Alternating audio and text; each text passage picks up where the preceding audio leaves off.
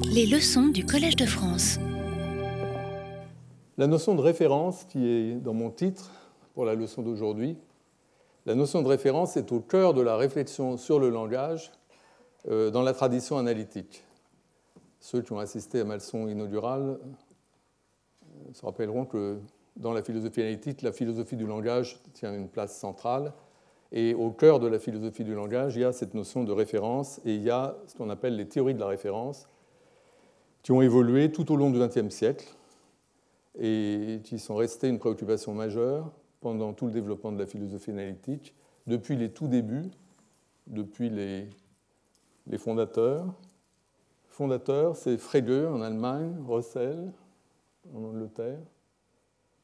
Donc on, on, doit à ces deux auteurs des théories de la référence qui sont restées discutées jusqu'à aujourd'hui.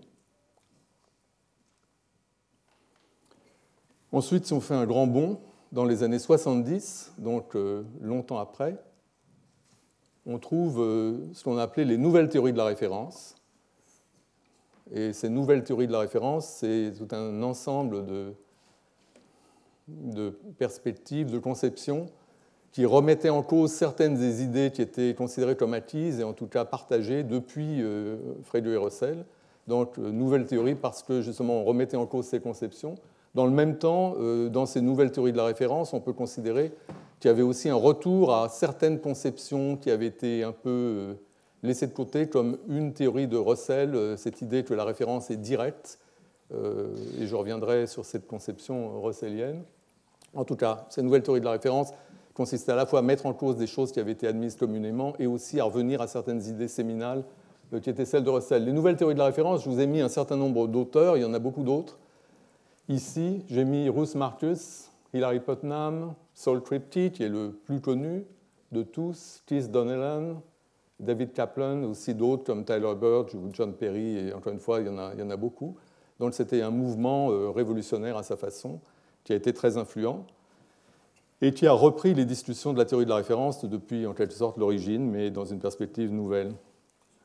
Euh, c'est pas qu'il ne s'était rien passé entre le début, euh, c'est-à-dire le début, les fondations de la philosophie analytique, euh, et Russell, c'est la fin du 19e siècle et le début du 20e siècle. Ensuite, ces théories-là, c'est les années 70. Entre les deux, c'est pas qu'il s'était rien passé. Euh, et là aussi, je fais une sélection, c'est un peu arbitraire. Je me suis rendu compte qu'il y avait des auteurs très importants dont je ne montrais pas les images. Euh, mais en tout cas, il y a eu Quine au milieu du siècle, Quine, Strawson, deux auteurs très importants pour la théorie de la référence. Euh, moins connus, euh, non moins importants, Peter Deitch, Arthur Pryor, et, encore une fois, beaucoup d'autres. Donc là aussi, dans cette période intermédiaire, il y a eu beaucoup de discussions. Là, je vous parle de périodes, les années 70, les années 50, le début du siècle. Ça correspond aussi à des générations. Pour ça que là, vous avez les dates de ces gens, ces différentes générations qui se succèdent.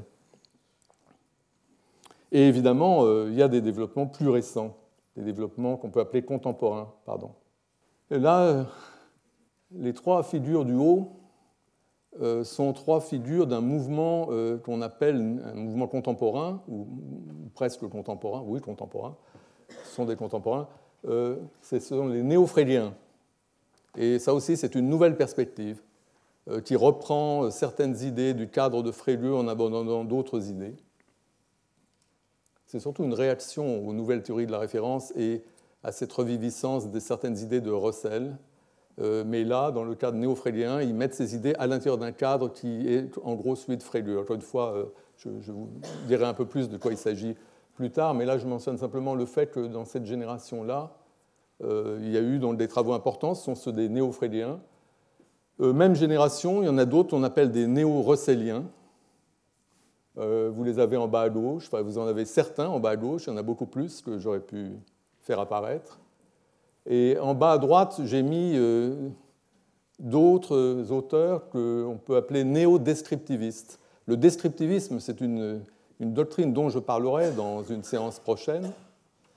Euh, c'est cette doctrine-là qui avait été abandonnée par la nouvelle théorie de la référence. C'est une doctrine qui était très importante chez Frédéric et Russell et chez leurs successeurs, jusqu'à cette nouvelle théorie où les gens ont dit qu'il faut se débarrasser du descriptivisme.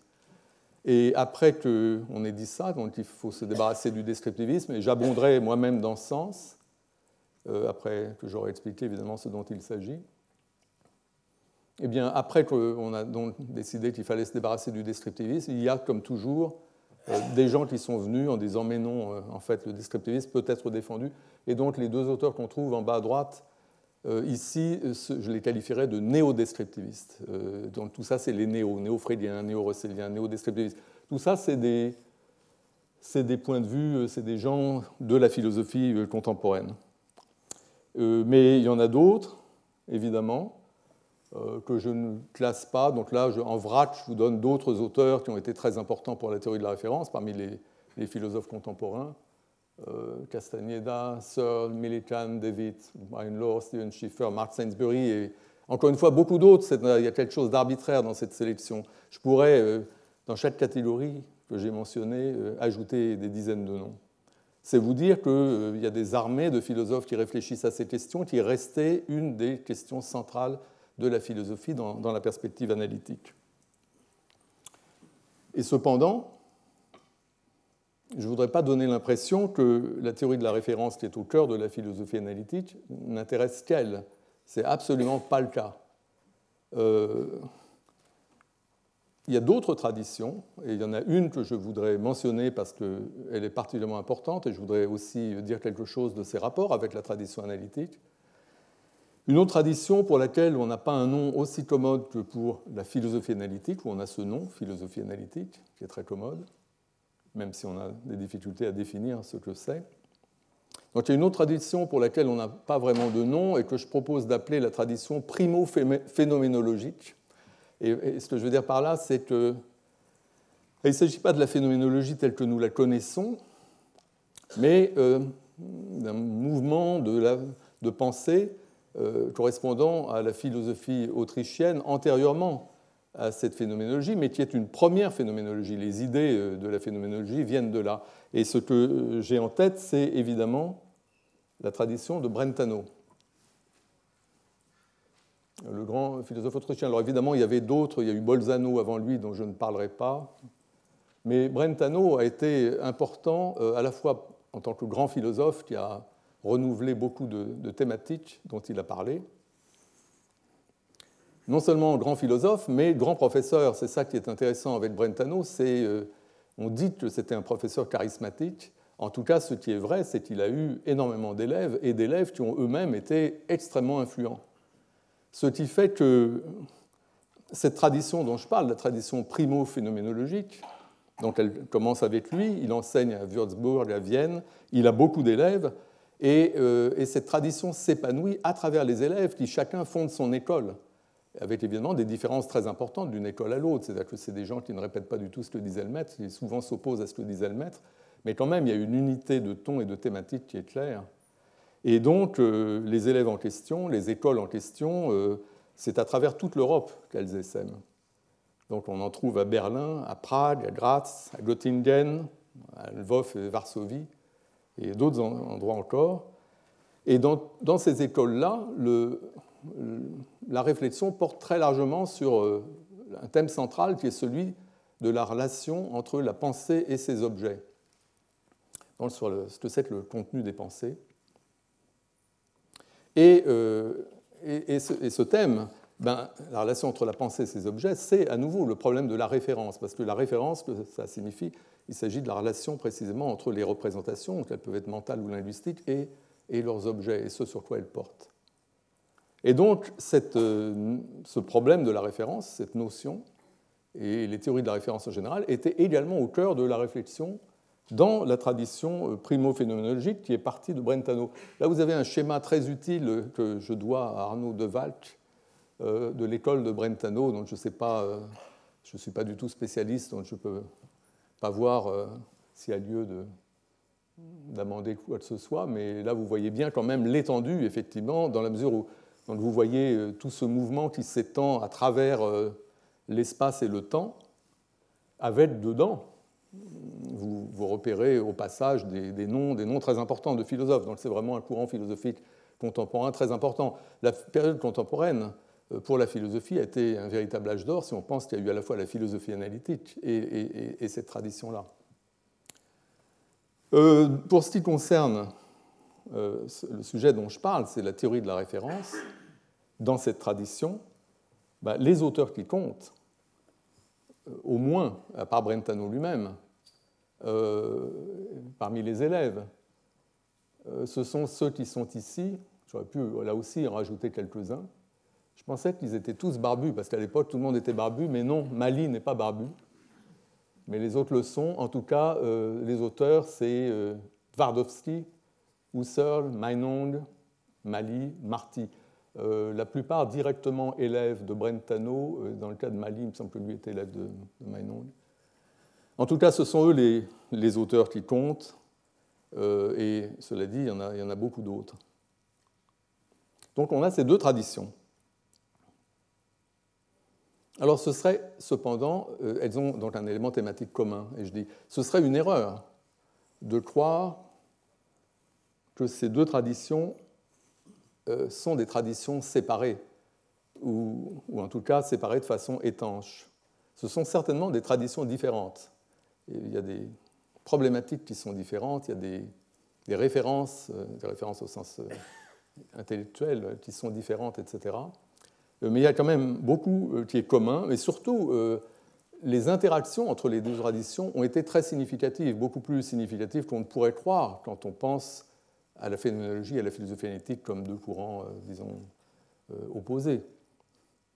Euh, je vais mentionner ici simplement des choses qui sont bien connues, euh, enfin, peut, qui sont mentionnées un peu partout, euh, notamment le fait que c'est à Frege que Husserl doit l'abandon du psychologisme, qui caractérise, dont le rejet, le rejet du psychologisme caractérise son œuvre à partir des recherches logiques, mais d'abord, il a publié La philosophie de l'arithmétique, Husserl, où, il professait le psychologisme, et c'est suite aux critiques de, de notamment qu'il y a renoncé.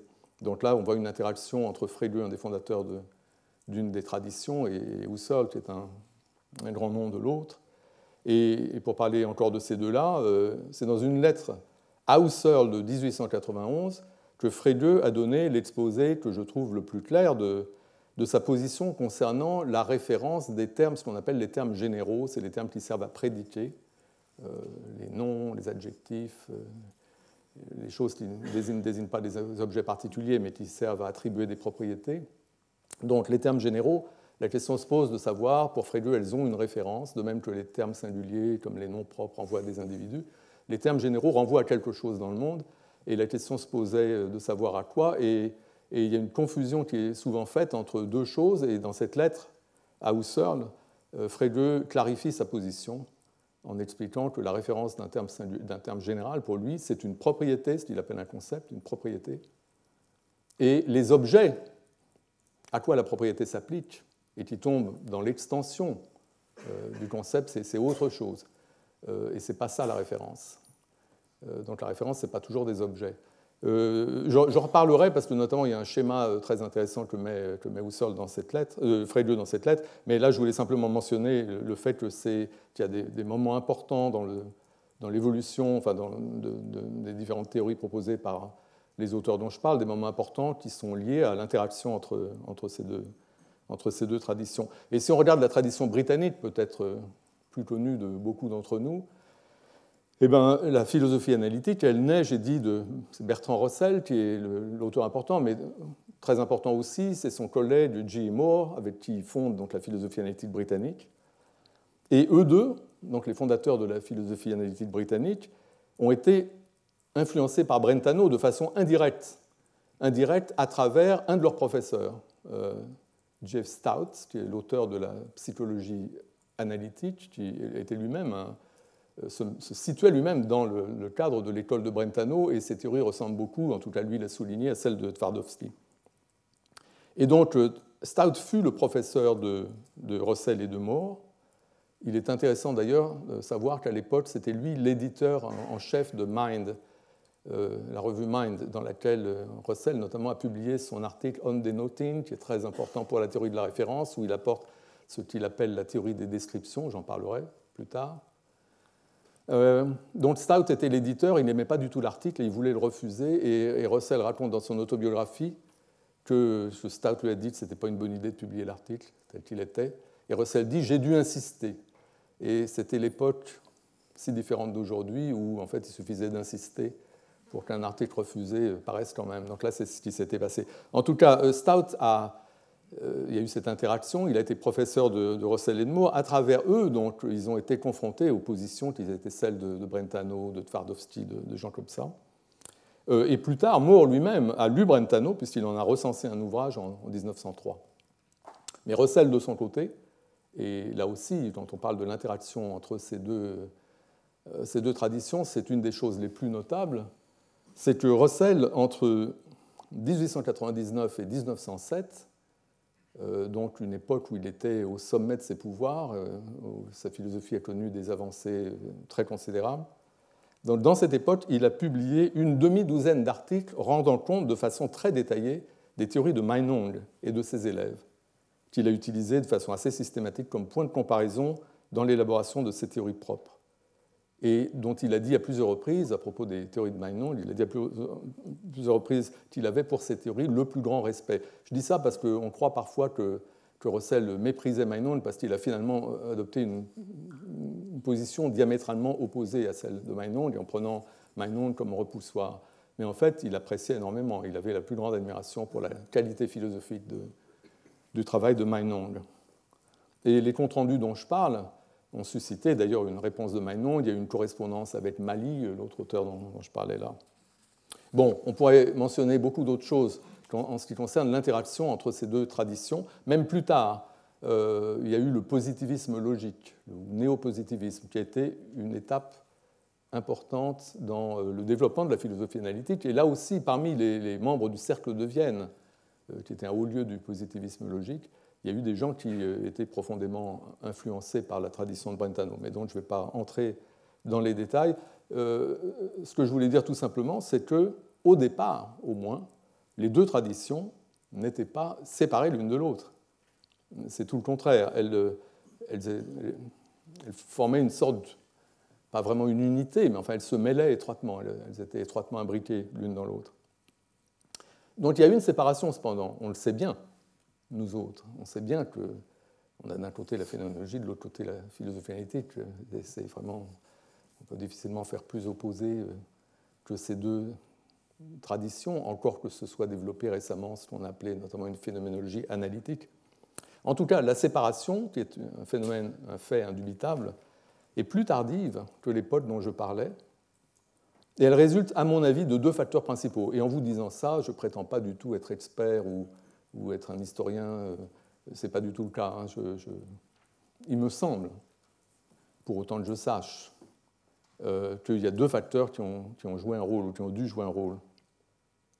Et le premier facteur, euh, là aussi, il faudrait lui trouver un nom, bah, je, lui, je, lui, donne un nom, j'appelle ça la dérive continentale de la phénoménologie dans l'école de Husserl. Souvenez-vous, il y avait ici ce qui est, appelé ici. Ça marche. Ah oui, c'est Ici, le mouvement phénoménologique, ça vient de. Donc, Husserl, élève de Brentano, fonde le mouvement phénoménologique qui a un rameau allemand, un rameau français, vous est-il dit. Eh bien, à l'intérieur euh, de ce mouvement phénoménologique, il y a eu une sorte, je, parle de dérive continentale, parce qu'on oppose souvent la philosophie continentale et la philosophie analytique. Ce que je veux dire par dérive continentale, c'est une sorte de jeu de mots, euh, c'est que la phénoménologie s'est mise à ne plus du tout ressembler à la philosophie analytique, alors qu'au départ, ça ressemblait quand même beaucoup. Euh, là, c'est intéressant parce que dans le mouvement allemand, la phénoménologie allemande, donc ici, il y a des auteurs comme Adolf Reinach, quand vous lisez Adolf Reinach, vous ne voyez pas la différence avec la philosophie analytique. C'est vraiment de la philosophie analytique. Euh, mais quand vous lisez Heidegger, c'est très très très différent. Et donc il y a eu une sorte d'évolution, euh, au, moins, au moins stylistique, euh, qui a fini par créer un fossé intellectuel entre la phénoménologie husserlienne et post-husserlienne d'un côté et la phénoménologie analytique et la philosophie analytique. là, je, je constate simplement que ça ne ressemble pas quand on lit euh, ces auteurs, ça ne se ressemble pas. alors qu'avant ça se ressemblait, et que encore dans le mouvement parmi les élèves de, de, Husserl, il y a encore des gens comme Reinach qui écrivent exactement comme les philosophes analytiques. Donc il y a un fossé qui a fini par se creuser, dont témoigne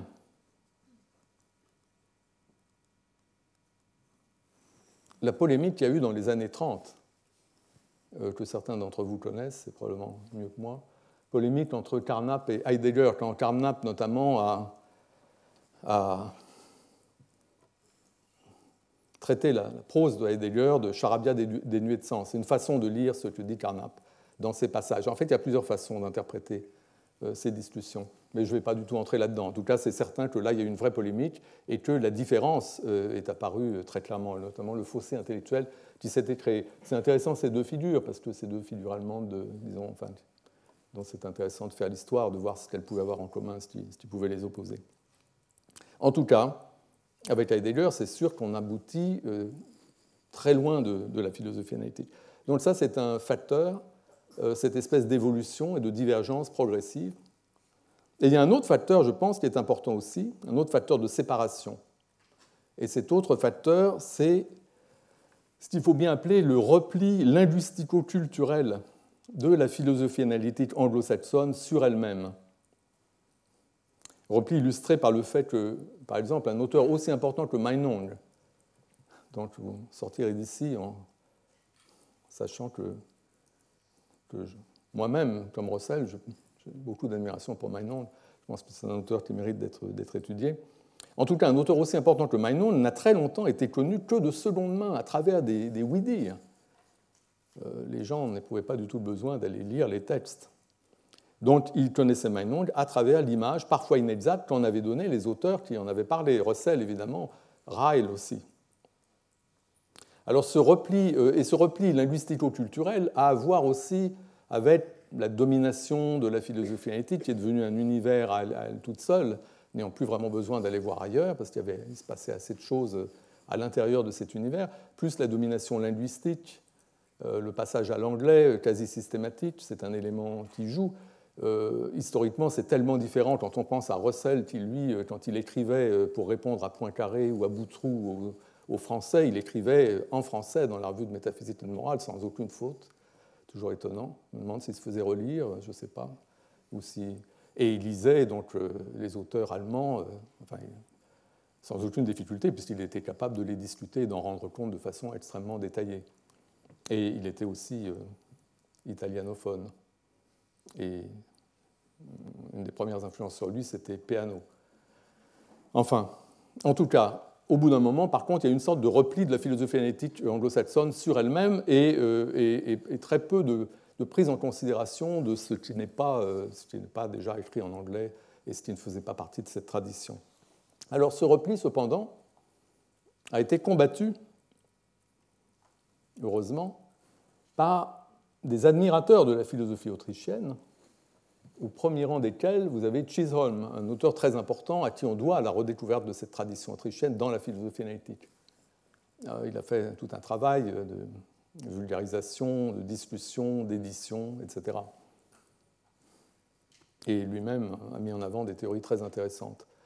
Euh, lui-même est sous-estimé dans la philosophie euh, analytique contemporaine. Je dis ça simplement en passant parce qu'il a notamment fait une certaine théorie euh, en même temps et indépendamment d'un autre auteur, d'un autre philosophe qui est David Lewis, dont, j'ai montré la photo plus tôt. Et David Lewis a été vraiment célébré pour cette théorie, à juste titre. Théorie très importante, et David Lewis est un des auteurs les plus importants, des philosophes contemporains les plus importants. Mais il se trouve que Chisholm avait fait la même théorie au même moment et de façon très détaillée. Et lui, euh, en général, personne n'en parle. Cette théorie, je parle de la théorie, pour ceux qui savent, du DC, la théorie des représentations en première personne, en quelque sorte. Euh, ben, donc, euh, on, cite la théorie de Lewis, mais on ne parle pas de la théorie de Lewis Chisholm, ce qu'on devrait faire. Mais bon, tout ça est une incidente, et je ne voudrais pas passer trop de temps pour ce préliminaire un peu historique. Et donc, je disais que le repli de la philosophie analytique sur elle-même euh, a été combattu par les admirateurs de la philosophie autrichienne, au premier rang desquels donc Chisholm, mais aussi récemment, dans ma génération, il y a ce trio d'admirateurs de la philosophie autrichienne que sont euh, Kevin Mulligan, Barry Smith et Peter Simons, qui ont également beaucoup fait. quelques décennies plus tard. Euh, la photo de Kevin Mulligan est un peu bizarre, il est un peu écrasé, mais c'est quand même pas mal d'avoir une photo parce qu'il ne se laisse pas prendre en photo, euh, en général. et et donc, tous ces, mouvements euh, allant dans le sens d'une redécouverte d'une tradition très importante qui est la tradition autrichienne, et de, notamment dans ses relations avec la philosophie analytique, euh, ben, ça a été couronné de succès en un sens parce qu'il y a eu, euh, notamment dans les années 80, il y a eu la redécouverte de Meinong qui a marqué, disons, un secteur de la philosophie analytique qui est la philosophie de la logique et la métaphysique. Disons qu'il y a eu vraiment beaucoup de travaux au même moment. Meinong a été redécouvert et on s'est aperçu que les critiques qui lui avaient été jugées définitives, qui lui avaient été adressées notamment par Russell, en fait ne tenaient pas. C'est-à-dire qu'on pouvait contourner ces critiques ou trouver une façon de répondre aux arguments. Donc j'ai en tête les travaux de Routley, Parsons, Lambert, Zalta et beaucoup d'autres. Dans les années 80, il y a eu une grande floraison de travaux sur ces sujets. Euh, il y a eu ce qu'on a appelé le néo-meinongianisme, et plus récemment, tout récemment même, donc au XXIe siècle, on assiste en fait en ce moment à la redécouverte de Brentano en philosophie de l'esprit, dans la philosophie de l'esprit. Donc la philosophie de l'esprit euh, aujourd'hui est florissante, notamment en rapport avec le développement des sciences cognitives. Mais euh, cette philosophie de l'esprit florissante a redécouvert l'héritage de Brentano, notamment si vous regardez les travaux de quelqu'un qui était en France jusqu'à il n'y a pas longtemps, Uriah Kriegel, et, ou, Mark Textor euh, euh, à Londres. Euh, donc ce sont des travaux qui sont dans le cadre de la philosophie de l'esprit contemporaine et qui sont des redécouvertes de Brentano, et il y en a beaucoup d'autres que je pourrais citer ici. OK. Bon, ben, je vais arrêter avec les images, au moins pour l'instant, et je vais vous parler de la référence. Donc. Et je voudrais, pour commencer, indiquer que, que la notion de référence est ambiguë de façon multiple. Donc là, j'ai valement indiqué de quoi il s'agissait, la référence, mais, très très brièvement. Donc maintenant, je vais dire plus précisément. Donc c'est une notion qui est ambiguë de façon triple. Donc il y a une ambiguïté qui est évidente pour ceux qui, pratiquent un peu ces théories, euh, parce qu'on on la repère tout de suite. C'est que le mot est un peu malheureux parce qu'il est désigné à la fois, il est employé pardon, à la fois pour désigner la relation entre une représentation et ce qui est représenté, l'objet représenté, le signe et son objet. Donc cette relation, on dit que c'est la relation de référence. La représentation renvoie ou fait référence à son objet. Mais on emploie aussi le mot de référence pour l'objet représenté. On dit euh, la référence d'un nom propre, c'est un individu, par exemple. Ce qu'on veut dire par là, c'est que l'objet représenté, euh, c'est un individu. Donc ça, c'est une ambiguïté qui est tout à fait inoffensive parce qu'on s'en rend compte très vite et en contexte, on peut désambiguiser. Il y a aussi façon de le faire euh, linguistiquement, puisque parfois, il y a des gens qui emploient le mot référent pour désigner l'objet représenté. Au lieu d'employer référence, qui est ambigu, on dit le référent. Et à ce moment-là, ça n'est plus Mais enfin bon, la plupart des gens emploient quand même référence, ne peuvent pas s'empêcher d'employer aussi pour désigner le référent, et ce n'est pas grave parce qu'on comprend très bien. Donc ça, c'est une ambiguïté, mais euh, inoffensive. Et il y a d'autres ambiguïtés qui sont euh, d'ordre théorique, qui sont plus complexes, donc c'est important de clarifier. Et il y en a deux dont je voudrais vous parler. D'abord, euh, il y a deux façons de concevoir la notion de référence, cette relation entre la représentation et son objet. Une façon que je qualifierais d'étroite et une façon large. Et la façon étroite, quand on parle de référence au sens étroit, on pense à ce qui se passe quand on parle de quelque chose. On fait référence à quelque chose pour en dire quelque chose. Dans un énoncé, euh, si je dis la neige est blanche, je parle de la neige, je dis qu'elle est blanche. Et là, on voit se déployer deux fonctions linguistiques fondamentales qui sont d'un côté la fonction référentielle, donc on fait référence à quelque chose pour en dire quelque chose. Ce à quoi on fait référence, c'est l'objet dont on parle et de cet objet, on dit quelque chose, on prédit quelque chose de cet objet. Donc il y a la, référence et la prédication qui sont euh, ces deux fonctions complémentaires quand vous avez un énoncé de type sujet-prédicat. Le sujet, c'est ce dont vous parlez, le prédicat, c'est ce que vous en dites. Et il y a donc cette corrélation, cette complémentarité entre, entre ces deux fonctions. Et ici, la référence, la référence entendue au sens étroit, c'est cette activité consistant à faire référence donc à quelque chose, à identifier, isoler la chose dont on veut parler, dont on veut dire quelque chose, de façon que l'auditeur comprenne de quoi on parle. Et cette chose, on en dit quelque chose, on prédite quelque chose. Donc référence et prédication. Et en général, ce dont on parle, on parle des objets et on leur attribue des propriétés. Donc je peux dire, euh, cet ordinateur est allumé, bien que ça ne se voit plus. Donc là, je parle de cet ordinateur et je prédite qu'il est allumé. On parle des objets, on, attribue aux objets des propriétés, ou éventuellement euh, on a des paires de, plusieurs objets, on peut attribuer des relations entre ces objets, etc. Et donc on voit une corrélation entre le couple fonctionnel référence-prédication et le couple ontologique objet-propriété, une sorte de corrélation. Mais ce qui est important, c'est que la corrélation en question, elle n'est pas stricte. Euh, les deux distinctions, référence-prédication, référence au sens étroit, prédication, et objet-propriété, ne peuvent pas être totalement alignés. Pourquoi? Ben Parce que ce dont on parle, ce à quoi on fait référence au sens étroit, ce n'est pas seulement des objets, des individus, des objets individuels. On peut aussi euh, parler de pluralité, de groupes d'objets. On peut aussi parler de, de types d'objets euh, conçus de façon générique et pas d'objets individuels. Ou encore, on peut parler des propriétés elles-mêmes. Euh, les propriétés font partie des choses dont on peut parler. Il n'y a pas que les objets. Je peux très bien parler d'une propriété pour lui attribuer à cette propriété une propriété, une propriété d'ordre supérieur. Je peux dire que la capacité d'anticipation est la propriété la plus importante chez un général. Si je dis ça, je vous parle d'une propriété et j'attribue à cette propriété la propriété d'être une propriété importante pour un général ou la plus importante pour un général.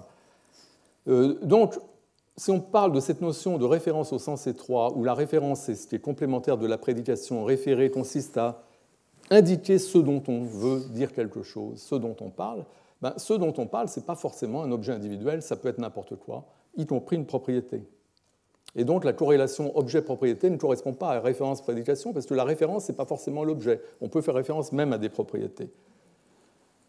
Alors évidemment, quand je dis quelque chose comme la capacité d'anticipation est la propriété la plus importante chez un grand général, ben, un auteur comme Frege avait une théorie au sujet de ce genre de choses. Il disait que quand on fait ça, quand on prend une propriété, et qu'on utilise une chose comme nominalisation. À partir de l'adjectif capable, on fabrique le mot capacité euh, pour faire référence à la propriété d'être capable d'anticiper. Là. Quand on fait ça, dit Frege, on transforme ce qui était une propriété en un objet. Donc ce n'est plus vraiment une propriété. Donc en quelque sorte, Frege restaure cette correspondance correspondance entre le couple fonctionnel référence-prédication et le couple ontologique objet-propriété, en disant que dès qu'on fait référence de cette façon, on réifie la propriété, on la transforme elle-même en un objet. Mais je ne vais pas du tout discuter cette théorie de Frege qui est bien connue. En France, Philippe de Rouillan avait consacré un livre il y a très longtemps à cette question. Euh, le problème de Frege, c'est que sa position donne lieu à un paradoxe très connu. Euh, et le paradoxe est le suivant, c'est que dans sa théorie, la propriété d'être un cheval, je reprends son exemple, le problème avec Frege, c'est que quand il pense aux propriétés, il emploie le mot concept, ce qui est très difficile de comprendre que ce qu'il a en tête, en fait, c'est les propriétés. Mais, donc là, je, traduis. Donc pour, pour Frege, la propriété d'être un cheval, c'est une propriété. Eh bien, eh ben, ce n'est pas une propriété, c'est un objet. Parce que je viens de la désigner en utilisant justement cette forme nominalisée, la propriété d'être un cheval et que du coup, j'ai transformé la propriété en objet. Donc pour Frege, il est vrai que la propriété d'être un cheval n'est pas une propriété. Ce qui paraît complètement bizarre. Comment une propriété pourrait-elle ne pas être une propriété? Ça a l'air d'être une contradiction.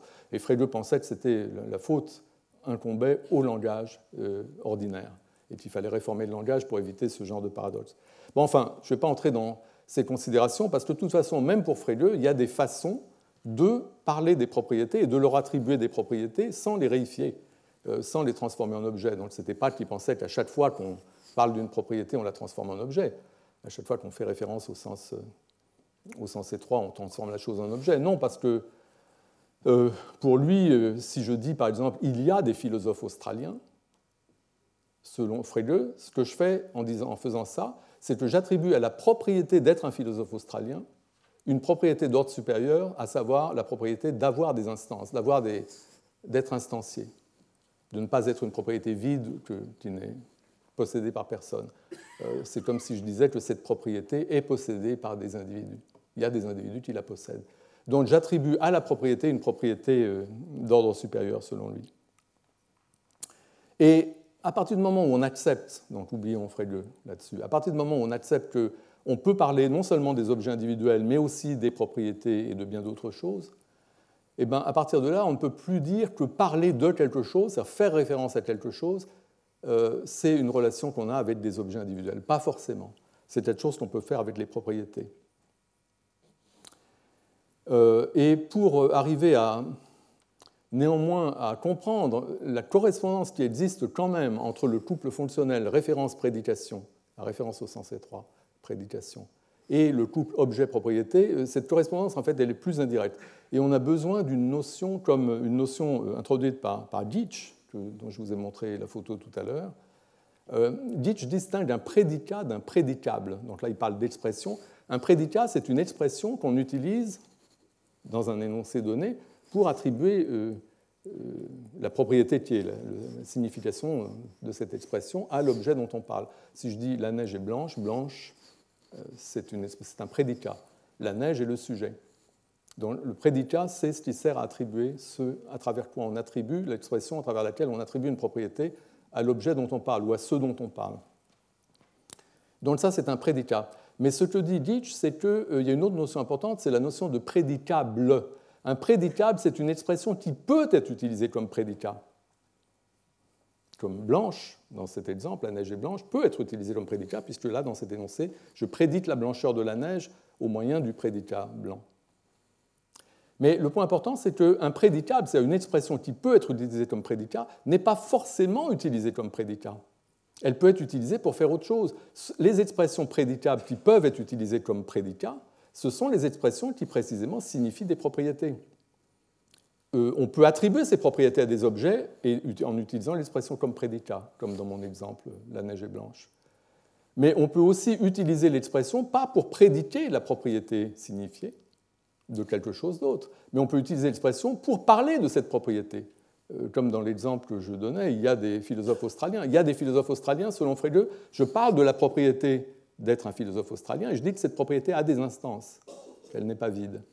Donc je parle de cette propriété et je lui attribue une propriété. C'est très différent euh, de si je dis que Jean et Marie sont des philosophes australiens, parce que là, j'utilise la même expression des philosophes australiens pour attribuer à Jean et Marie euh, cette propriété. Donc vous avez des expressions qui signifient des propriétés, qui correspondent à des propriétés, et on peut les, utiliser, ces expressions, soit comme prédicat pour attribuer la propriété en question à des objets ou à des choses dont on parle, mais on peut aussi utiliser ces expressions pour parler de la propriété que ces expressions signifient et attribuer à ces propriétés des propriétés d'ordre supérieur. Donc une expression peut être un prédicable sans nécessairement être un prédicat. Mais le point important, c'est qu'elles sont prédicables, ces expressions, parce qu'elles signifient des propriétés. Et les prédicables, c'est ce que euh, les philosophes appellent souvent euh, les termes généraux, justement les termes qui s'appliquent à, plusieurs objets, comme justement les adjectifs, les noms communs, des choses comme philosophe australien. Euh, c'est des choses qui correspondent à des propriétés, des expressions qui correspondent à des propriétés que certains objets peuvent posséder et d'autres pas. Donc ces termes généraux sont des prédicables parce qu'ils signifient des propriétés qu'on peut attribuer, on peut utiliser ces expressions comme prédicats, mais on n'est pas forcé de le faire parce qu'on peut aussi parler des propriétés que ces expressions expriment. Et à l'opposé des termes généraux, il y a les termes qu'on appelle les termes singuliers. Et les termes singuliers, c'est ceux qui ne renvoient pas à une propriété, mais qui renvoient à un objet individuel. Euh, typiquement, euh, ce serait un nom propre. Emmanuel Macron, c'est le nom d'un individu, c'est un terme singulier qui renvoie à un objet. Cet ordinateur, c'est une expression complexe avec un démonstratif qui renvoie à cet ordinateur. Là, il s'agit pas de, il s'agit donc d'expressions qui désignent des objets particuliers. Alors, ce qui est important euh, pour, pour et pour d'autres auteurs qui ont parlé de ça, c'est que les termes généraux qui signifient des propriétés sont des prédicables parce qu'on peut attribuer les propriétés de façon prédicative à des objets. On peut faire un usage prédicatif de ces expressions. Mais quand une expression désigne un objet individuel, comme un nom propre désigne un objet individuel, on ne peut pas utiliser ces expressions pour attribuer quelque chose. Un objet individuel ne s'attribue pas, ce n'est pas une propriété. Ce qu'on attribue, ce qu'on prédit, c'est une propriété. Un objet n'est pas une propriété, donc on ne peut pas attribuer, on ne peut pas prédiquer un objet. Donc il y a cette espèce de dissymétrie entre les termes singuliers qui ne peuvent pas être utilisés de façon prédicative, qui peuvent seulement être utilisés de façon référentielle au sens étroit, et les termes généraux qui désignent des propriétés, donc les prédicables, qui eux peuvent être employés soit de façon prédicative, soit d'autres façons. Alors, on pourrait discuter la question de savoir si c'est vrai que les termes singuliers, comme les noms propres, ne peuvent pas être prédiqués. Euh, John Stuart Mill, euh, quelque part, parle de prédiquer un nom propre. mais je n'ai pas du tout le temps d'entrer dans cette discussion-là. Euh, le seul point que je voulais dire, c'est que la, distinction ontologique entre objet et propriété correspond non pas directement à la distinction fonctionnelle entre la référence au sens étroit, c'est-à-dire le fait de parler de quelque chose, de renvoyer à quelque chose, d'indiquer quelque chose dont on veut, à quoi on veut attribuer une propriété, et euh, entre, entre cette, euh, euh, fonction, la fonction référentielle au sens étroit, et la fonction prédicative. La correspondance est un peu plus complexe et passe par cette idée que certaines expressions peuvent être employées de façon prédicative, d'autres ne le peuvent pas. Et c'est ça la distinction qui correspond à objet-propriété. Les, les, expressions qui peuvent être employées de façon prédicative sont les expressions qui correspondent à des propriétés. Et c'est là qu'on trouve, je vous ai parlé de la deuxième ambiguïté de la notion de référence, j'ai dit que la référence peut se comprendre dans un sens étroit, où faire référence, c'est désigner quelque chose pour en dire quelque chose. Eh bien, ça, c'est la référence donc au sens étroit, mais il y a une notion large de référence. Et la notion large de référence, c'est l'idée que les mots, les mots du langage, renvoient à des choses dans le monde. Donc la référence, c'est le renvoi à des choses du monde et on dit qu'une expression fait référence à telle ou telle catégorie d'entités. Par exemple, je viens de dire que les termes singuliers font référence à des objets individuels. Ça peut être cet ordinateur, ça peut être un individu comme Emmanuel Macron dans l'exemple que j'ai donné. Les termes singuliers font référence à des objets individuels, alors que les termes généraux font référence à des propriétés.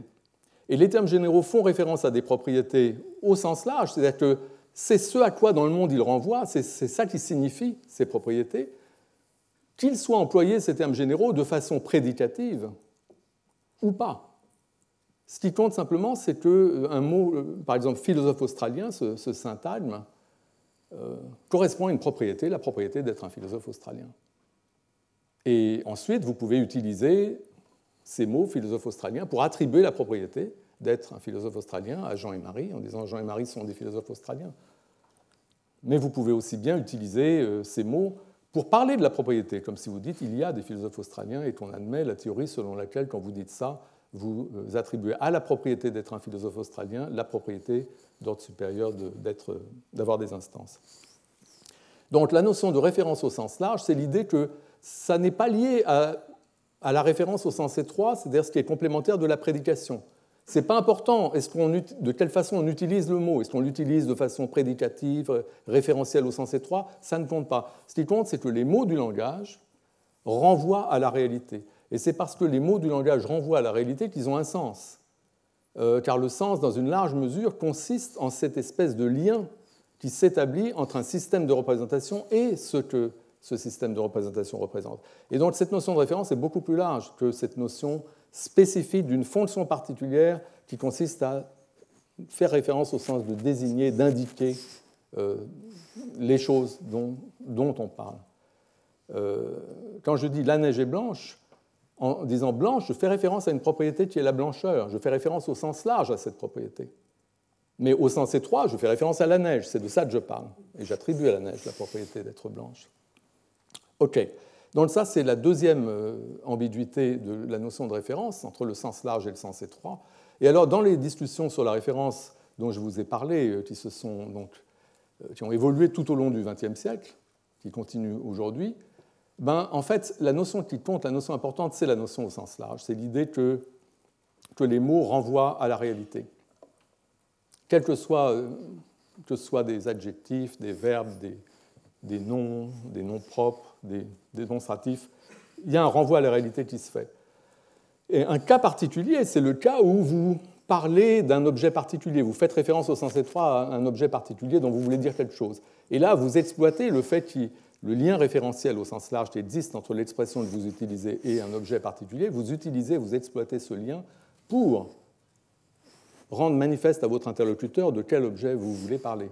Mais néanmoins, on doit distinguer ces notions larges et ces notions étroites. La notion étroite, cependant, est restée tout au long de ses développements au, centre des discussions, mais c'est un cas particulier. En gros, les théories de la référence qu'ont faites les auteurs dont j'ai parlé, euh, ils prennent toujours euh, en exemple les noms propres, on se demande pourquoi, ou peut-être éventuellement les démonstratifs, mais surtout, il y a énormément de théories des noms propres qui, pendant tout le siècle qui ont été faites. Il faut voir ça comme un cas particulier.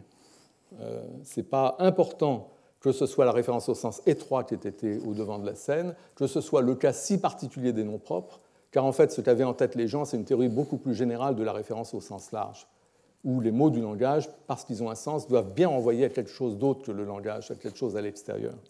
Et c'est ça la référence au sens large. Et pour quelqu'un comme Frege, il attribue une référence pas seulement aux termes singuliers, donc les noms propres, les démonstratifs, tout ça, qui font référence à des objets particuliers, mais il attribue, comme je l'ai dit, aussi une référence aux termes généraux, aux adjectifs, aux verbes, et même les énoncés complets, dans sa théorie, ont une référence. Donc c'est une notion vraiment très très générale. OK. Et maintenant, la troisième ambiguïté, euh, qui se trouvait mentionnée dans mon titre, parce que dans mon titre j'avais référence aux objets intentionnels. La notion d'objet intentionnel, c'est une notion qui vient de la tradition primo-phénoménologique. Donc il y a deux conceptions de la référence. Prenons la référence en ce sens large, euh, et admettons que souvent euh, nous allons prendre comme exemple ce cas particulier de la référence au sens étroit à des objets individuels, mais ce n'est qu'un cas particulier, à ceci près que les théories qu'on fait à propos de ce cas particulier peuvent avoir une valeur plus générale.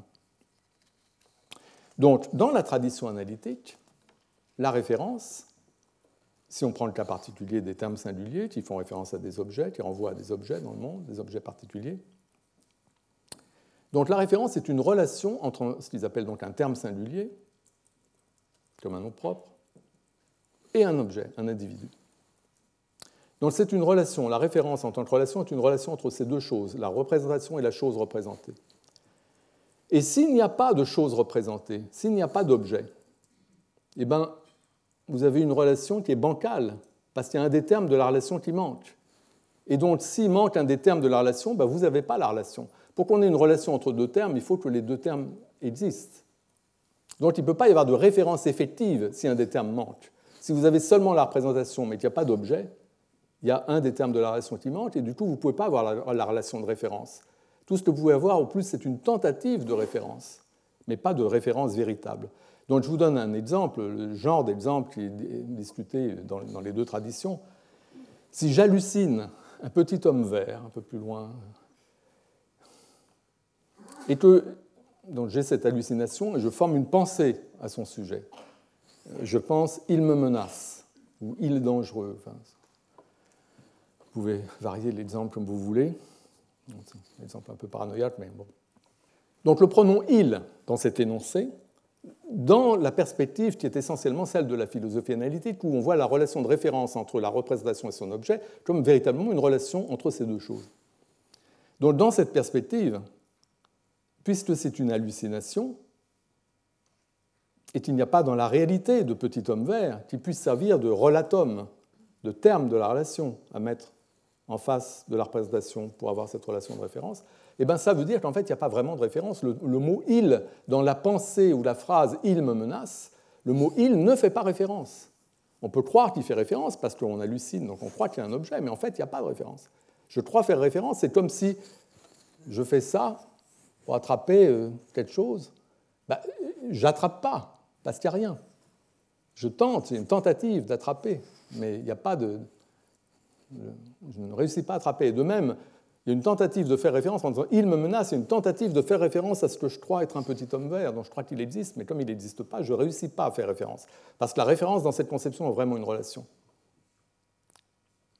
Donc ça, c'est une conception, c'est la conception analytique. Et l'autre conception, c'est pourquoi j'ai mentionné euh, l'autre tradition, euh, la tradition de Brentano, ben dans cette tradition-là, à partir du moment où il y a un acte mental, comme il y a indubitablement dans cet exemple, acte mental d'avoir une certaine pensée, de penser euh, il me menace à propos d'un petit homme vert putatif. À partir du moment où il y a ce qu'on pourrait appeler un acte mental de référence, ce qui dans l'autre tradition serait une tentative de référence. Mais là, ce qu'on appelle un acte mental de référence, c'est la pensée qui se rapporte à autre chose qu'elle-même. Ce autre chose qu'elle-même, c'est censément un petit homme vert, qui en fait n'existe pas. Mais à partir du moment il, y a, où il y a cet acte mental de référence, selon Brentano, il doit y avoir un objet visé par l'acte mental. Car c'est ça, un acte mental de référence, c'est l'acte de viser, c'est comme attraper, l'acte d'attraper consiste à viser un certain objet. Et l'acte mental de référence consiste à viser un certain objet, ici le, petit homme vert. Faire référence dans cette conception, c'est viser un objet. Et l'objet visé dans l'exemple que j'ai donné, c'est le petit homme vert dont je pense qu'il me menace.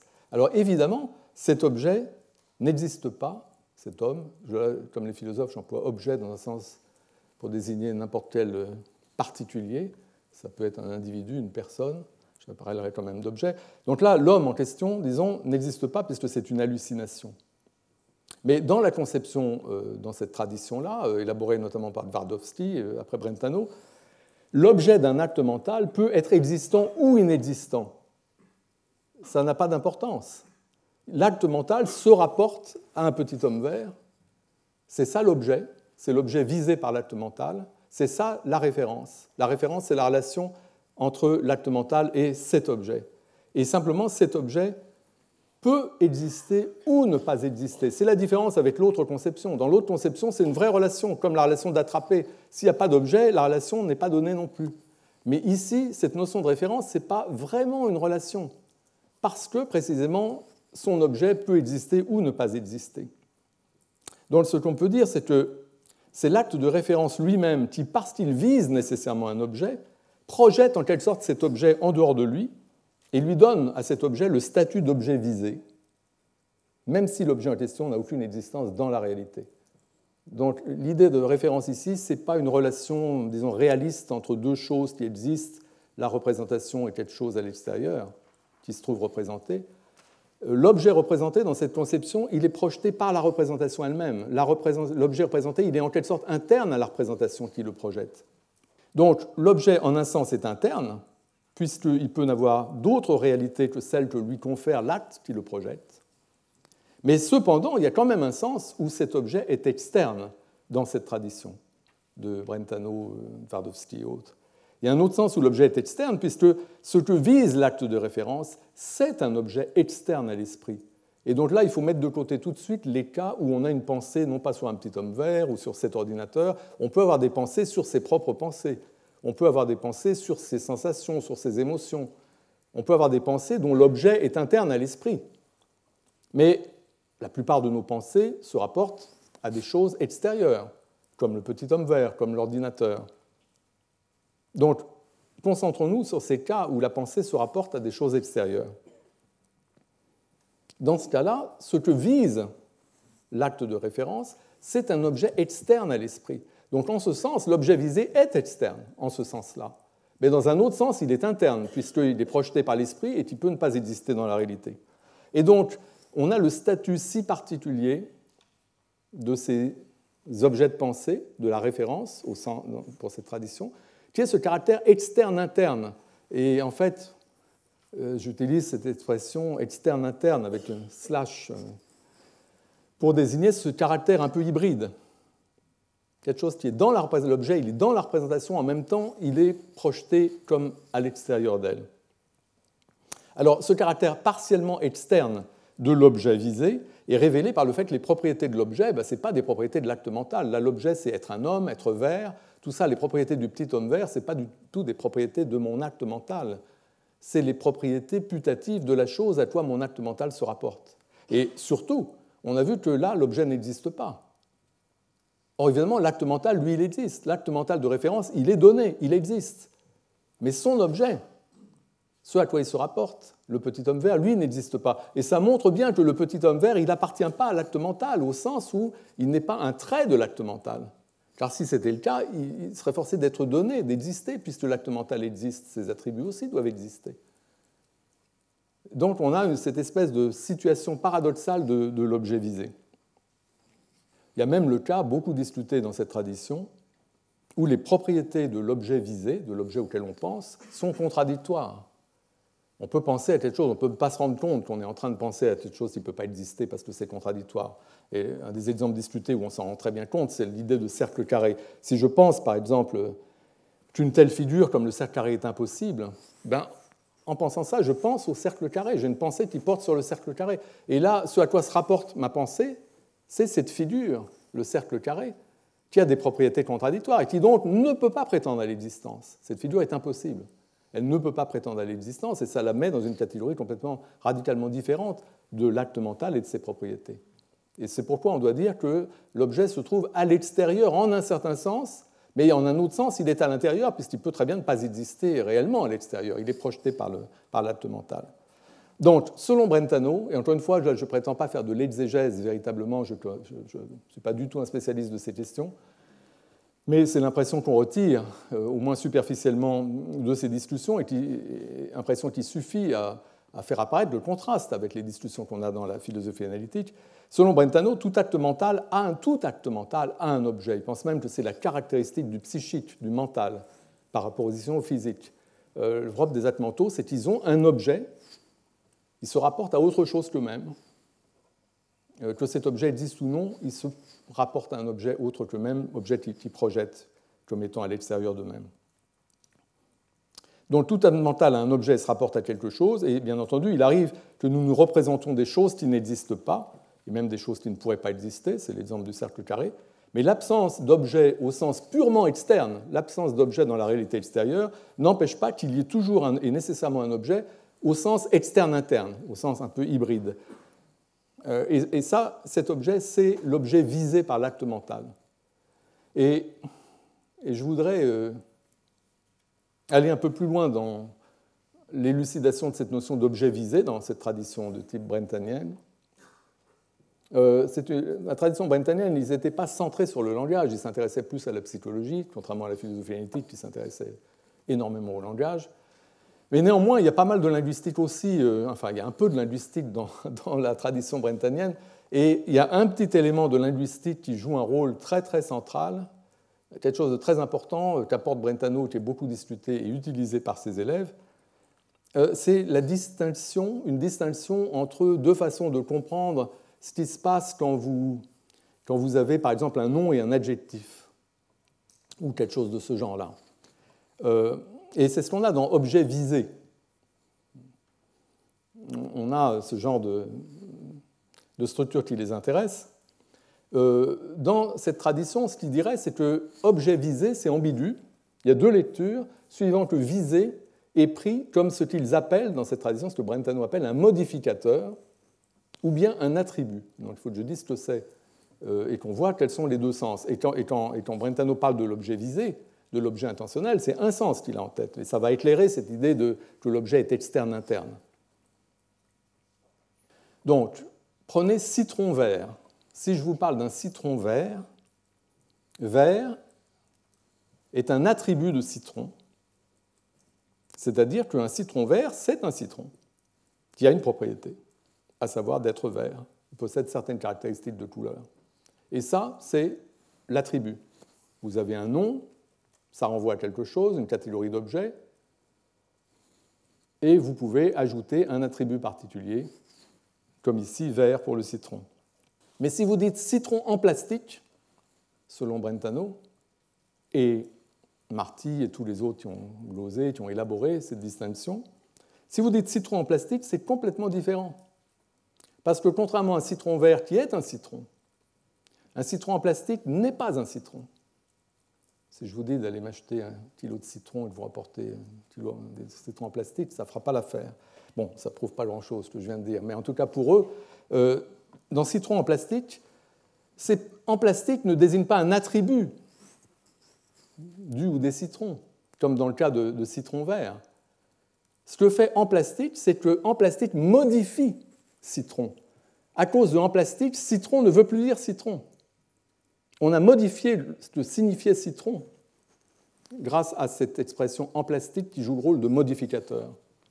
Donc on n'a pas laissé intact, et la preuve c'est qu'on n'a pas cette inférence qu'un citron vert est forcément un citron, mais un citron en plastique n'est pas un citron. N'est pas un citron parce qu'en plastique a modifié. Ça n'est plus un citron. Donc évidemment, on a ça aussi, euh, on a plein d'exemples. Si je dis un présumé coupable, euh, bah, ce n'est pas forcément un coupable. Euh, si je dis un faux dollar, bah, on sait que ce n'est pas un dollar. Les, expressions privatives, carrément, elles vont dans le sens que là, on sait non seulement un faux dollar n'est pas forcément un dollar, mais même c'est forcément un non-dollar. Enfin, en tout cas, on a cette distinction entre attribut et modificateur, et, ça permet d'éclairer la notion d'objet visé en montrant qu'il y a ces deux interprétations. Et en faisant valoir que l'interprétation qui compte pour Brentano, c'est l'interprétation où visé est un modificateur. Parce que j'ai dit que l'objet visé est un objet extérieur à l'esprit. Sauf dans le cas où euh, le sujet pense à ses propres états mentaux, à ses sensations, etc. Là, l'objet est intérieur à l'esprit. Mais pensons au cas où je pense à un ordinateur, à un petit homme vert, des choses comme ça. L'objet visé est extérieur à l'esprit. Mais supposez que vous preniez visé comme un attribut. À ce moment-là, si l'objet visé est un objet extérieur à l'esprit, alors s'il y a un objet visé, il y a un objet extérieur à l'esprit. Donc si l'objet visé au sens attribut est un petit homme vert, alors il doit y avoir un petit homme vert qui est visé. Et s'il n'y a pas de petit homme vert dans la réalité, ben pas, il n'y avait pas d'objet visé en ce sens attribut. Et ce que veut dire Brentano, quand il parle d'objet visé, il entend visé comme modificateur, c'est-à-dire que ce qui est visé, c'est un objet externe, mais un objet externe visé n'est pas plus un véritable objet externe, doué de réalité en dehors de l'esprit, qu'un citron en plastique n'est un véritable citron.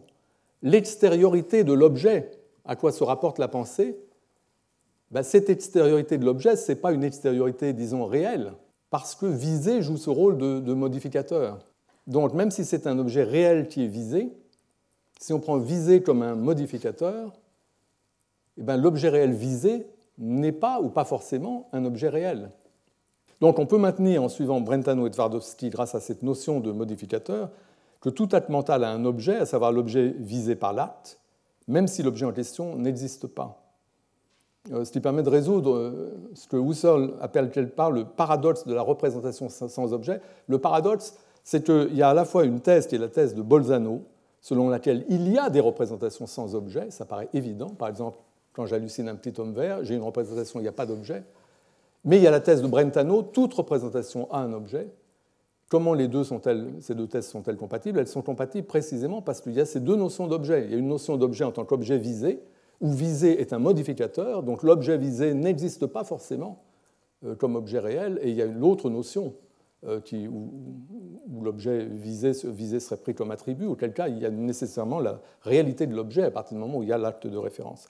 Donc pour résumer, et je, vais, je dois me dépêcher un peu en ce point, il faut distinguer trois choses, c'est ça qui compte dans ces théories. Et là, toujours, les théories de cette tradition primo-phénoménologique. Les trois choses, c'est l'acte mental avec ses propriétés, y compris peut-être son contenu. Enfin, il y a des choses dont on peut parler à propos de l'acte mental lui-même. Ça, c'est une chose. Vous avez l'objet visé au sens modificateur, au sens externe-interne. Cet objet qui est interne à la représentation, mais projeté comme étant en dehors d'elle. Et vous avez, troisième chose, l'objet réel. Et l'objet réel, dans le cas favorable, c'est le corrélat objectif de l'acte de référence. Le cas favorable, c'est le cas où il y a un objet, effectivement. C'est le cas où je n'hallucine pas, il y a réellement un petit homme vert. Là, l'objet réel, c'est le petit homme vert. Ça, c'est le cas favorable. Mais le cas défavorable, c'est le cas où l'objet à quoi se rapporte ma pensée, en fait, n'existe pas. Donc l'objet réel, qui est la troisième chose, peut exister ou non. Pas forcément l'objet réel n'est pas forcément là. Il est là seulement dans les cas favorables, mais pas dans les cas défavorables. En revanche, comme dit Brentano, s'il y a une représentation, il y a toujours l'objet interne-externe. Le, truc intermédiaire, il est toujours là.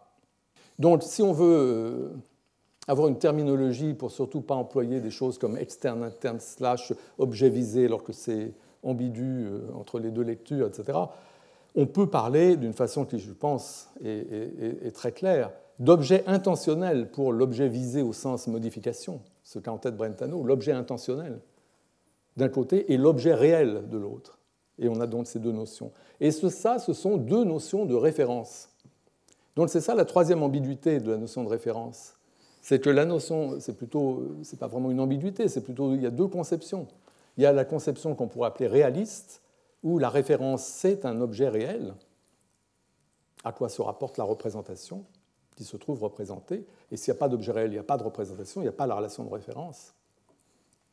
Mais il y a aussi la notion d'objet intentionnel, où là, l'objet, il y a toujours l'objet, mais il existe ou il n'existe pas. Et la question qui se pose à nous, pour la suite, c'est la question de savoir, puisqu'il y a ces deux notions de référence, laquelle devons-nous privilégier? Et ces deux notions correspondent à ces deux traditions. Alors, voilà ma position là-dessus.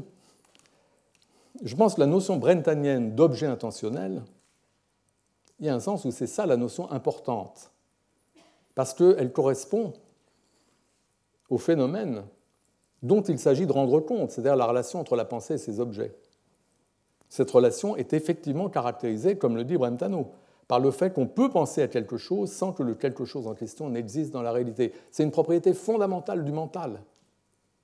Et il faut en rendre compte. Ça doit être mis au premier plan.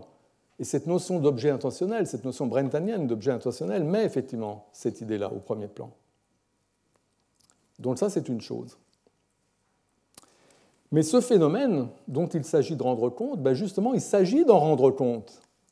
il ne suffit pas de dire, ben voilà, il y a ça. Et d'ailleurs, Brentano, quand il introduit cette propriété euh, qu'il appelle l'intentionnalité, la propriété qui définit le mental, le fait de se rapporter à un objet externe-interne, à autre chose qu'elle-même, mais sans que cette autre chose existe forcément dans la réalité, euh, il introduit cette propriété de façon à délimiter le champ d'investigation, le domaine d'investigation, ce qu'il s'agit de comprendre et d'expliquer. Mais ça reste extrêmement mystérieux, précisément parce que normalement, une relation, pour qu'il y ait une relation, il bah, faut qu'il y ait les termes de la relation. S'il y a un des termes de la relation qui n'existe pas, il n'y a pas la relation. Et donc Brentano, lui, dit effectivement, ce n'est pas vraiment une relation. La relation à l'objet intentionnel, c'est une quasi-relation. Enfin, il a un terme particulier pour ça. Et c'est complètement mystérieux. Alors évidemment, on pourrait dire ben, c'est quelque chose de primitif, c'est comme ça le mental. Il y a le mental, et puis il y a le physique, il y a le monde naturel, et puis il y a le, monde de l'esprit, et ça ne fonctionne pas de la même façon. Oui, on pourrait dire ça. Mais l'intérêt de l'autre conception de la référence, celle qui est au premier plan dans la, philosophie analytique, c'est l'idée de la référence comme vraiment une relation entre deux choses, telle que s'il y a une des choses qui n'est pas là, ben, il n'y a pas la relation non plus comme dans le cas de attraper. L'intérêt de l'autre conception, c'est précisément qu'elle fait de la référence une véritable relation entre deux entités qui existent toutes deux dans la réalité. Et, là, il n'y a, pas de problème. On sait ce que c'est qu'une relation. En tout cas, il n'y a pas ce mystère de la quasi-relation entre la pensée et, ses objets intentionnels. Et donc, une stratégie raisonnable consiste, si on, si on y arrive, à partir de la, de la notion non mystérieuse et d'essayer, à partir d'elle, d'approcher ou de reconstruire l'autre notion, la notion mystérieuse, afin de la comprendre, afin de l'analyser. Donc il ne s'agit plus d'opposer deux domaines, le monde naturel où il y a les vraies relations causales, spatio-temporelles, etc., celles qui impliquent l'existence des termes de la relation, et le monde mental, avec lui, ses quasi-relations entre les représentations mentales et des objets qui éventuellement n'existent pas, ou qui n'existent dans la représentation, au lieu d'opposer simplement ces deux mondes, ces deux domaines, on peut adopter une perspective selon laquelle c'est le monde naturel, avec ses vraies relations, qui est fondamental, dans l'ordre de l'explication. Donc, selon cette perspective, la quasi-relation qui est constitutive de l'intentionnalité du mental, comme disent les Brentaniens, cette quasi-relation peut être analysée en termes, au moyen de véritables relations entre des entités réelles. Et si on adopte cette stratégie, qu'on peut appeler la stratégie naturaliste, alors on va considérer la notion réaliste de référence, la référence comme la chose représentée comme objet réel, pas objet intentionnel. On va considérer cette notion comme plus fondamentale que la notion brentanienne, comme j'ai dit, dans l'ordre de l'explication. La notion brentanienne, c'est la référence comme objet intentionnel. Même si la notion brentanienne correspond au point de départ de l'analyse, la chose qu'on veut comprendre. Mais le point d'arrivée, non, pardon, excusez-moi, euh, la notion brentanienne correspond au point d'arrivée de l'analyse, la chose qu'on veut analyser, qu'on doit reconstituer, qu'on doit reconstruire. C'est ça qu'on veut comprendre. On veut comprendre cette idée de la pensée qui se rapporte à quelque chose qui n'existe pas forcément en dehors d'elle. C'est ça qu'on veut comprendre. Mais pour comprendre ça, qui est le point d'arrivée de l'analyse, on va partir de quelque chose de plus simple. Et le quelque chose de plus simple, c'est la référence comme une véritable relation entre des choses qui existent.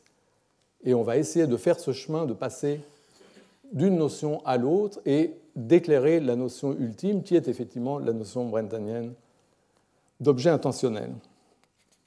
Alors, dans le temps qui me reste, je voudrais mentionner le fait que cette stratégie naturaliste, qui est euh, un peu celle que je vais suivre, euh, cette stratégie, euh, je voudrais parler un peu de ses antécédents et mentionner le fait, notamment que dans la philosophie de l'esprit de la fin du XXe siècle, vous avez quelques grands noms de la philosophie de l'esprit ici, euh, Fodor, Melikan, Dretsky. Ben précisément, ces, auteurs ont essayé de rendre compte de l'idée de représentation, entendue plus ou moins au sens de Brentano, l'idée de ce que c'est qu'un contenu de pensée. Compte tenu du fait que ce qui est représenté par une représentation ou par une pensée peut très bien ne pas exister. Euh, pour ces auteurs, ils l'ont dit euh, très clairement, il est essentiel à une représentation de pouvoir être fausse ou incorrecte, c'est-à-dire de pouvoir ne pas correspondre à quelque chose dans la réalité. Euh, comme dit Dretsky en anglais, no representation without misrepresentation. Il n'y a pas.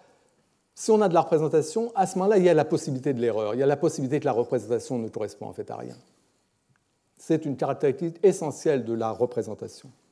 Mais euh, c'est ça qu'on veut chercher à comprendre sur une base naturaliste. Et, Dretsky, notamment, là je mentionne ce livre, euh, Explaining Behavior, où il propose une analyse euh, qui est un peu un modèle de ce genre de choses. Donc je voudrais vous en dire un mot assez rapidement.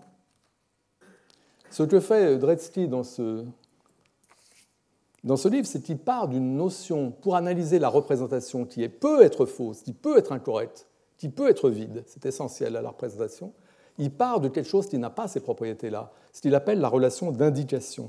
Et la relation d'indication, c'est la même chose pour ceux qui connaissent que ce que Grice, le philosophe Paul Grice, appelait la signification naturelle, la signification des indices. Euh, comme euh, si vous voyez la fumée et le feu, par exemple. La fumée est un signe du feu parce qu'il n'y a pas de fumée sans feu. Donc on a cette relation d'indication entre A et B. A indique B,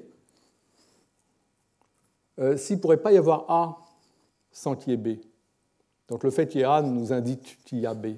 Et ce lien entre A et B euh, donc, correspond à cette relation d'indication, a deux propriétés importantes selon Dretsky. D'abord, c'est une relation objective qui est indépendante de tout observateur à même d'exploiter cette relation.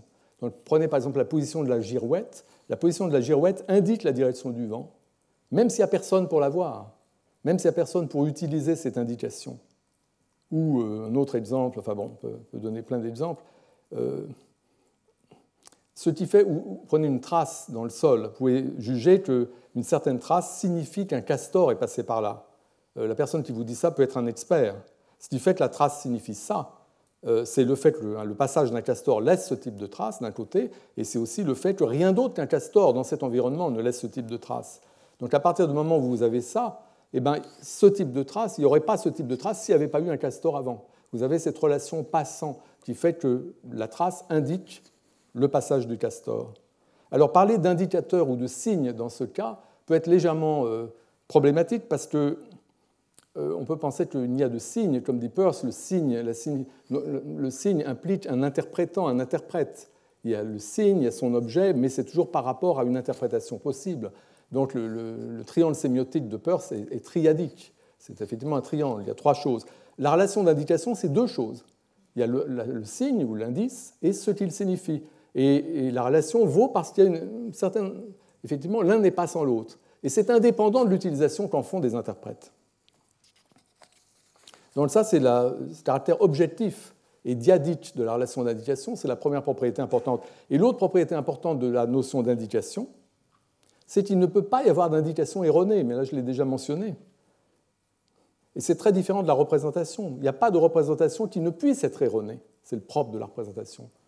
Euh, mais l'indication, non. Euh, l'indication ou la signification naturelle, ça ne peut que être véridique. Si la trace indique ou signifie qu'un castor est passé par là, alors un castor est passé par là, forcément. Parce qu'on peut se tromper dans l'interprétation de la trace. Je peux croire que cette trace signifie qu'un castor est passé par là, et en fait, il y a une autre explication. Mais dans ce cas-là, ce que ça veut dire, c'est que la trace ne signifie pas réellement qu'un castor est passé par là, n'indique pas réellement ça. Je croyais qu'elle l'indique, mais ça ne l'indique pas. La signification objective portée par la trace ne peut pas être trompeuse, parce qu'elle est fondée sur la relation de dépendance de A par rapport à B. On n'a pas A sans B. Si la signification naturelle du signe était trompeuse ou erronée, c'est-à-dire si on pouvait avoir le signe A et pas la chose signifiée B, ça veut dire que A ne serait pas un signe naturel de B. Récemment, il n'y aurait pas cette relation de base qui fait que, que l'un signifie l'autre, en ce sens naturel. Donc au sens naturel de signification, c'est quelque chose d'objectif, une relation entre A et B, et c'est quelque chose qui ne peut pas être erroné. C'est donc très très différent. Il n'y a pas de possibilité d'erreur ou de tromperie. L'erreur ou la tromperie apparaît à l'étape suivante. L'étape suivante, c'est quand le signe est utilisé comme signe par un sujet, par un utilisateur. Et ce que fait l'utilisateur, nous avons des signes partout dans le monde, des signes porteurs de sens naturel. Euh, on voit les nuages qui signifient qu'il va pleuvoir, etc. On, on, est entouré de signes dont on peut extraire de l'information. Ce que fait l'utilisateur d'un signe, c'est qu'il lui assigne à celui-ci une certaine fonction, la fonction d'indiquer certaines choses. Par exemple, je peux savoir qu'il y a une corrélation entre ces deux choses, et parce que je sais qu'il y a une corrélation, quand je vois une des choses, j'infère l'autre. Euh, si je vois la trace, si je suis un expert, j'infère de la trace qu'un castor est passé par là. Et la raison pour laquelle l'utilisateur assigne au signe la fonction d'indiquer telle et telle chose, c'est notamment par le fait que tous les signes qui nous entourent signifient énormément de choses. Ils sont liés à toutes sortes d'autres choses dans l'environnement par ces liens de pas l'un sans l'autre. Mais nous, ce qui nous intéresse, c'est certaines choses et pas d'autres. Donc on utilise certains signes pour nous donner de l'information euh, sur certaines choses. Et c'est à partir du moment où on assigne au signe la fonction de nous donner de l'information sur quelque chose d'autre, c'est à partir de là qu'il peut y avoir l'erreur, la tromperie, tout ça. Parce qu'à partir du moment où on donne à quelque chose une certaine fonction, tout ce qui a une certaine fonction peut dysfonctionner. Donc je vais vous donner un exemple, l'exemple du thermomètre. Enfin, c'est un exemple de Dretzky. Dans un thermomètre, vous avez la hauteur de la colonne de mercure, un thermomètre à l'ancienne. Vous avez la hauteur de la colonne de mercure qui indique la température au sens que j'ai dit d'indication. C'est que la colonne de mercure n'aurait pas cette hauteur-là s'il ne faisait pas telle température dans l'environnement immédiat. Il y a un lien entre la température dans l'environnement et la hauteur de la colonne de mercure. La colonne de mercure n'aurait pas cette hauteur s'il n'y avait pas telle température. Et en vertu de ce lien, il y a cette relation d'indication. Et nous l'exploitons par les thermomètres. Nous regardons la colonne de mercure et nous pouvons inférer, nous sommes en droit d'inférer la température dans la pièce. C'est comme ça que ça marche c'est nous assignons, et nous fabriquons même des thermomètres pour ça, nous assignons à la colonne de mercure la fonction d'indiquer ce qu'elle indique effectivement naturellement. Mais évidemment, il y a des thermomètres qui ne font pas bien leur travail, il y a des thermomètres défectueux. C'est-à-dire que ces thermomètres défectueux, imaginez un thermomètre qui où la hauteur, de la, hauteur de la colonne de mercure est bloquée, ça ne bouge pas, par exemple. Eh bien, un tel thermomètre n'indique plus la température. La, hauteur de la colonne de mercure dans un thermomètre défectueux n'indique plus la température parce qu'il n'y a plus cette covariation on n'est plus dans le cas où il n'y a pas un, pas l'un sans l'autre. Donc il n'y a plus la relation d'indication. Ce qui fait que la hauteur du mercure dans un thermomètre défectueux cesse d'être un signe naturel de la température, mais le thermomètre garde cependant la fonction qui lui a été assignée, comme à tout thermomètre, celle d'indiquer la température. Donc ce qu'on peut dire, c'est que le thermomètre défectueux est censé indiquer la température, et c'est précisément pourquoi on juge qu'il est défectueux s'il ne le fait pas. Donc à partir de cet exemple, on a vraiment tous les ingrédients pour reconstituer, c'est ce que dit Dretzky, la notion de représentation. On a cette relation d'indication qui fonctionne normalement entre la hauteur de la colonne de mercure et la température. On exploite cette relation d'indication en fabriquant des thermomètres pour nous indiquer la température. Et à partir du moment où on assigne au thermomètre la fonction d'indiquer la température, eh ben, on a, dit Dretzi, de la représentation. On peut dire que A représente B, si et seulement si, A a pour fonction d'indiquer B. Et c'est bien ce qui se passe avec le thermomètre. La fonction du thermomètre, la fonction de la hauteur du mercure dans le thermomètre, c'est d'indiquer la température. Le thermomètre a été fabriqué de cette façon, de façon que différentes hauteurs possibles de la colonne indiquent chacun un certain degré de température. Et un thermomètre fiable fait cela. Il indique effectivement la température. Un thermomètre défectueux ne fonctionne pas correctement, ce qui signifie que la hauteur du mercure n'indique plus la température. Le lien entre la hauteur du mercure et la température est rompu. On n'a plus la relation pas A sans B. Mais la hauteur du mercure continue à représenter la température, en ce sens que c'est sa fonction d'indiquer la température, même si elle ne la remplit pas correctement. Ainsi, moi j'ai mon thermomètre défectueux avec une certaine hauteur de mercure. Cette hauteur de mercure représente la température comme étant de 10 degrés, alors qu'en fait il fait 20 degrés. Pourquoi est-ce que le thermomètre représente la température comme étant de 10 degrés? Parce que la hauteur de mercure correspondante est censée indiquer 10 degrés. On a les graduations correspondantes parce que cette hauteur de mercure est censée indiquer cette température. Et c'est pourquoi on peut dire que mon thermomètre représente la température ambiante comme étant de, 10 euh, degrés. En fait, il fait 20 degrés. Donc la hauteur de mercure n'indique pas la température, puisque le lien est rompu. Mais elle continue à la représenter, puisque pour représenter, il faut avoir pour fonction d'indiquer la chose en question. Et avec cette notion-là, ce qu'on voit, et avec cette stratégie naturaliste de Dretsti, on voit qu'on on considère dans un premier lieu la relation naturelle d'indication ou de signification naturelle entre deux objets, euh, qui implique la coexistence, l'existence simultanée des deux, des, deux, des deux, éléments en relation, et on construit à partir d'elle cette relation, quasi-relation complexe, la relation de représentation, qui est également entre le signe ou la représentation et quelque chose dans le monde, mais le quelque chose dans le monde, ici, peut très bien ne pas exister réellement. C'est quelque chose qui est projeté par la représentation. Et dans l'analyse de Dresty, on analyse cette notion de représentation à partir de la notion plus primitive d'indication, qui, elle, est une relation diadique qui possède les mêmes propriétés que la propriété de la référence au sens réaliste, euh, qui euh, figure au premier plan euh, de la philosophie analytique.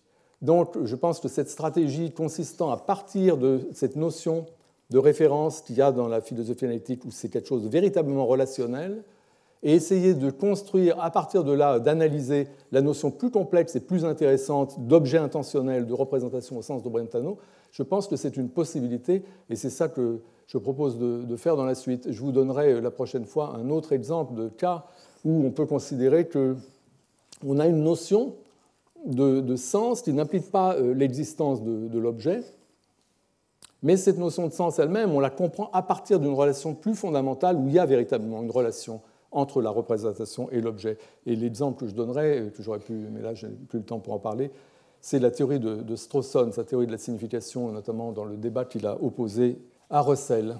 Bien, je vais m'arrêter là. Je vous remercie beaucoup. Retrouvez tous les contenus du Collège de France sur www.colège-2-france.fr.